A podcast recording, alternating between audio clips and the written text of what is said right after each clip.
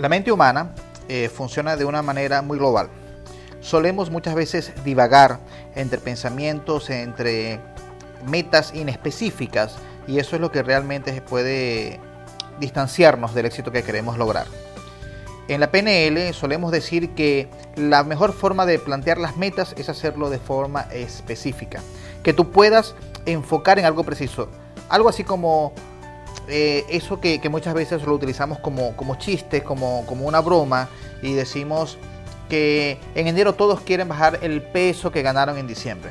Y los que dicen que van a empezar el gimnasio en enero no lo empiezan sino hasta marzo. Es porque sucede algo sencillo. Ellos dicen, en enero comienzo, el lunes comienzo, el lunes es cíclico, todo, todos los martes, miércoles, jueves va a haber un lunes siguiente.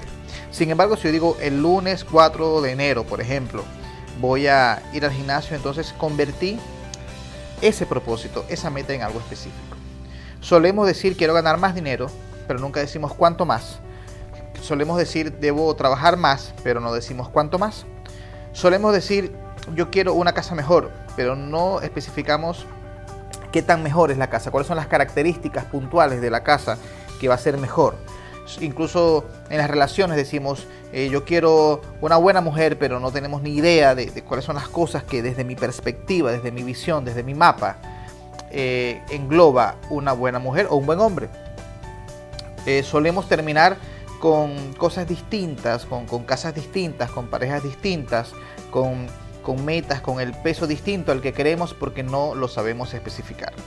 Y cuando no sabemos especificar las cosas que queremos, nuestra fe deja de funcionar. Eh, en el libro de Hebreo, que está en la Biblia, especifica la fe eh, o la define como la convicción de lo que no se ve y la certeza de lo que se espera. Sin embargo, esa espera debe ser específica, debe ser esa meta específica, que tú tienes la convicción de que lo vas a lograr, pero si no esperas nada, no vas a lograr nada.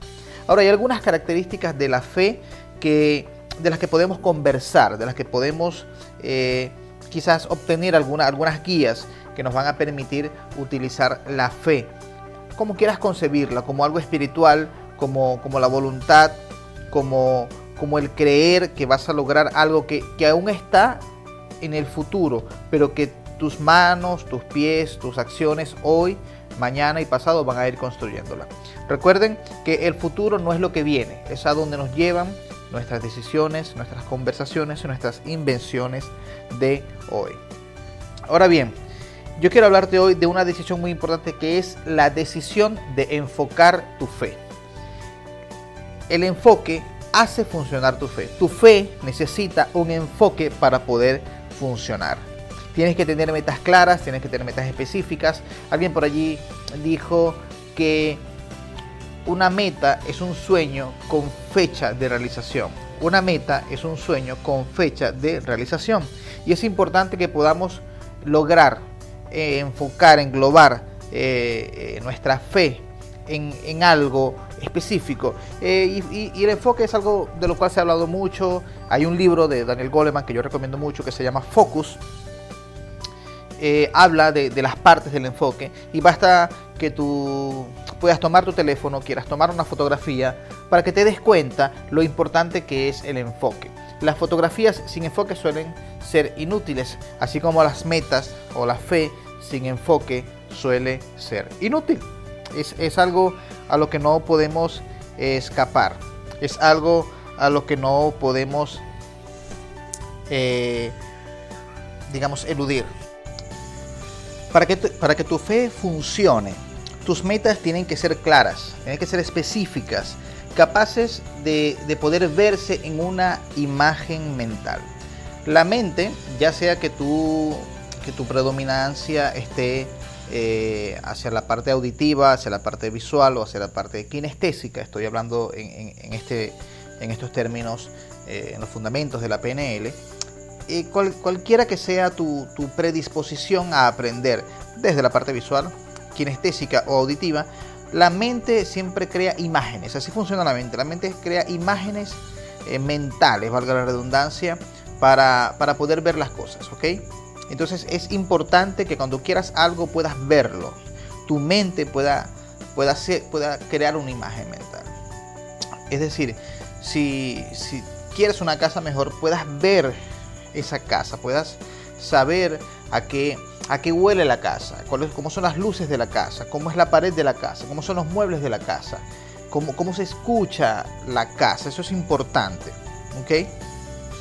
Las imágenes mentales son posibilidades. Cuando, cuando, cuando tú logras construir una meta en una, en una, imagen mental, has creado una posibilidad.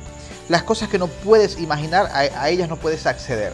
Eh, no podemos ir más allá de nuestras interpretaciones, de nuestras imaginaciones. No podemos obtener o acceder a, cosas o a personas que somos incapaces de imaginar. Entonces nuestra fe necesita que esperemos algo, pero esa espera debe estar enfocada, debe estar representada en una imagen. Lo claro, lo claro que sea tu imagen va a ser lo claro que sea tu meta. Eh, eh, esto es algo y yo, yo lo suelo advertir en las, en las clases que, tengo la oportunidad de, compartir, de, de impartir este tipo de, planteamientos, este tipo de conocimientos son, son de práctica diaria. Regularmente estos ejercicios de, enfoque, estos ejercicios de, planteamiento de metas, no es algo que tú firmas un contrato y por tres años o por tres meses o por cinco años eres una persona enfocada. Todos los días debemos trabajar nuestro enfoque.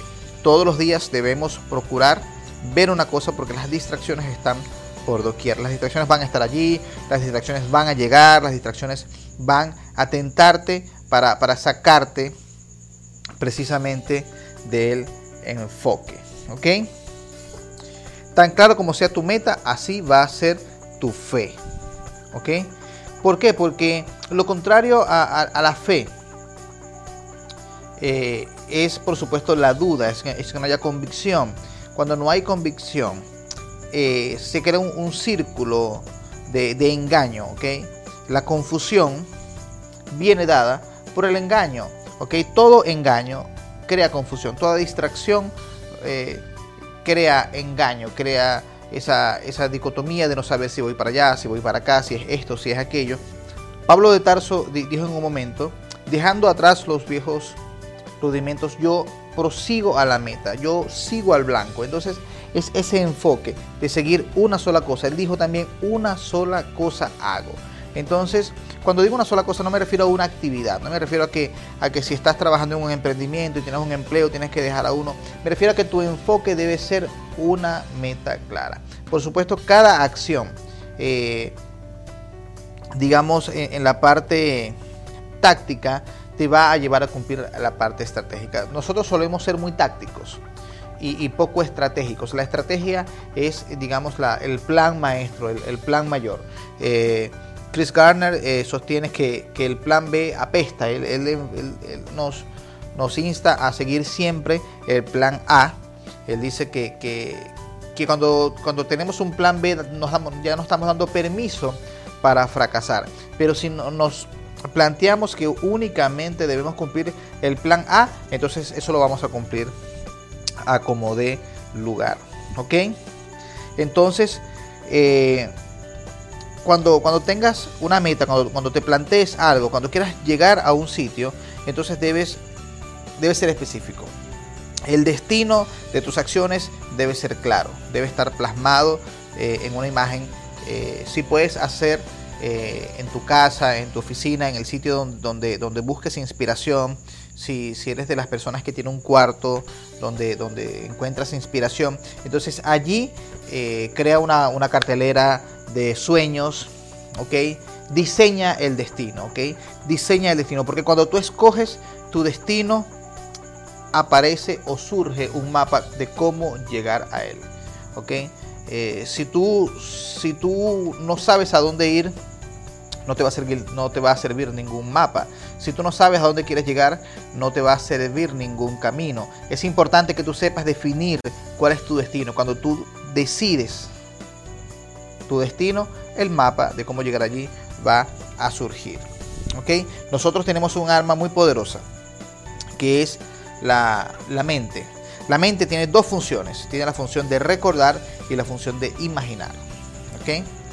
Eh, solemos recordar cosas malas, solemos recordar añoranzas, solemos recordar cosas negativas, pero es importante que sepamos utilizar nuestra mente para recordar las victorias, las, las, crear un, como decimos en la programación de la lingüística, crear una estructura.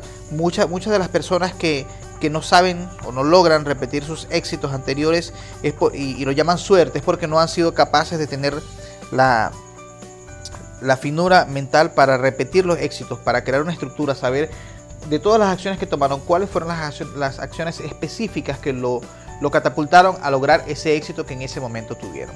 Entonces, el, sencillamente el no crear eh, o el no saber cómo lo hice, entonces yo lo voy a llamar suerte.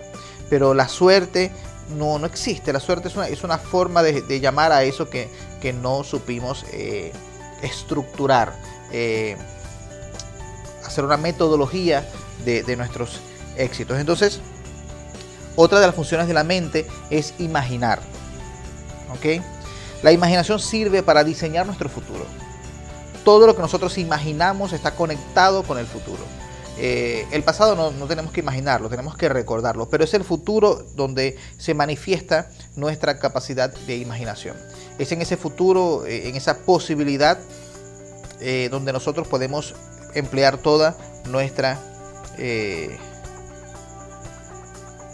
nuestra, nuestra imaginación, nuestras ideas van a estar creando precisamente ese futuro.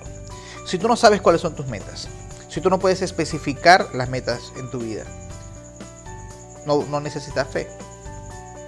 La fe sin metas es inútil. La fe sin algo que esperar es inútil. Las metas son importantes porque también pueden decidir quiénes y qué cosas pertenecen a tu vida y cuáles cosas no pertenecen a tu vida. Una, una de las cosas que las personas, eh, o, en la, o, en la, mayoría de las historias de éxito que yo he leído, algo, eh, a mí me encanta leer las historias de éxito porque eh, es, con eso que, que, nos conectamos. Yo actualmente estoy, y lo reconozco, construyendo mi historia de, éxito porque, porque he ido obteniendo eh, cosas, eh, logrando cosas, alcanzando cosas. Sin embargo, eh, aún, no aún no soy la obra culminada. Creo que todos los días se agregan ladrillos a, esa, a esa obra. Entonces, en, la mayoría de las historias de éxito hay adversarios. Los adversarios pueden ser personas que sencillamente te odian o, personas que, que vieron tus cambios, que vieron tus progresos y no, y no pudieron soportarlos. Entonces, muchas veces ellos suelen llamar a esas personas que avanzan y que los, y que los dejan atrás, o, que ellos se quedan atrás de, la vida de esas personas, y, suelen existir críticas, sobre todo en, el área familiar. Sin embargo, cuando tú te planteas metas, tú vas a saber qué personas van a pertenecer a tu vida y qué personas no van a pertenecer a tu vida. No significa que tú no ames a esas personas, no significa que tú odies a esas personas. Significa que, tu avance no puede detenerse porque hayan personas que quieran permanecer en una estación cuando tú necesitas ir a otra estación. Es imposible determinar quiénes van a ser tus amigos y quiénes van a ser tus enemigos si no hay metas. Tus metas revelan enemigos y revelan, por supuesto, quiénes son tus amigos. ¿Ok? La forma en que te ves a ti mismo va a ser determinante en, en tu fe en, la forma en que vas a elaborar tu plan de acción y, cómo vas a ejecutar tu plan de acción. muchas veces eh, personas que, como yo comparten la, fe en Dios, eh, cuando, cuando queremos darle ánimo a alguien, eh, hablamos mucho de, cuál fue el diseño de Dios para nosotros y yo creo fervientemente de que Dios tiene un diseño de nosotros, que nosotros vamos descubriendo a medida que nos acercamos al propósito y al sentido de nuestra vida, son dos cosas distintas. Eh, sin embargo, hay algo que, muchas veces no, estamos entrenando y es conectar a las personas con la mejor forma de verse a sí mismos. La forma en que tú te ves es más determinante para tu éxito que la forma en que Dios te ve. Porque regularmente nosotros vamos a comportarnos no como Dios nos ve, sino como nosotros nos veamos a nosotros mismos. Si nosotros entonces somos capaces de vernos a nosotros mismos, como nos ve Dios, entonces todo va a ser muy bueno. Yo creo que, que la mayoría de, los golpes que recibimos, de los desánimos que sufrimos, de, de, las cosas a las cuales nos enfrentamos, que nos golpean y nos derriban, no vienen dadas por cómo Dios nos ve. No, no, no. Vienen dadas por cómo nosotros nos vemos a nosotros mismos. Eso es determinante para, para poder cultivar una, una fe eh, sana, una fe viva, una fe que alcance las cosas que, que nosotros realmente queremos. ¿ok? Tú siempre vas a actuar de la forma en que te ves a ti mismo. ¿Ok? Tu comportamiento se adapta a la forma en cómo te ves. tus acciones se adaptan a la forma en cómo tú te ves. Si tú te ves como víctima, tus acciones van a ser de víctima. Tus palabras van a ser de víctima. Tus argumentos van a ser de víctima. Tus planificaciones van a ser de víctima, si es que vas a lograr tener planificaciones. El tema de las víctimas es que, es que las víctimas no caminan, sino que son llevadas como consecuencia de las acciones de otros cuando las personas que toman el, control, que toman la, determinación de llevar sus vidas a donde quieren, entonces van a, avanzar eh, distinto, van a caminar distinto, van a, van a moverse distinto eh, en la vida, porque han entendido que son ellos los responsables de, su vida, son los pilotos de, esa nave y no son víctimas de, alguien que los está de alguna manera llevando. ¿Ok? Lo que, lo que veas o cómo te veas va a determinar lo que vives y lo que sientes. Lo que veas en ti, lo que, lo que, como te veas a ti, va a determinar lo que vives y lo que sientes. Eso es importante que nosotros lo, tengamos en cuenta eh, y por supuesto lo, internalicemos, lo vivamos. Eh, nuestras conversaciones es algo de lo cual yo, yo tengo una, importante pasión por el tema de las conversaciones. Nuestras conversaciones construyen nuestro futuro. Yo eh, me gusta mucho una frase que dice mi maestro Fernando Flores, que él dice que el futuro no se predice, sino que se inventa, pero se inventa en conversaciones con otros.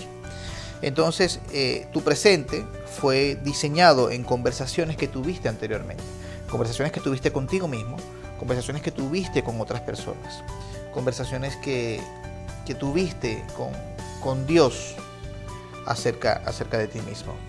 Entonces, lo que tú eres hoy, lo que tú crees de ti hoy, entonces va a estar muy, muy determinado por, por, la, por la calidad de las conversaciones que has tenido acerca de ti, de las verdades que has creído y de las mentiras que has creído acerca de ti. Eh, en este tiempo que, que, que nosotros hemos tenido la, la oportunidad de darle nombres a fenómenos que por mucho tiempo estuvieron presentes en nuestra vida sin que nosotros tuviésemos idea de cómo llamarlos y por supuesto, como decía hace unos minutos, no podemos intervenir en algo que no, que no podemos ver, que no podemos identificar.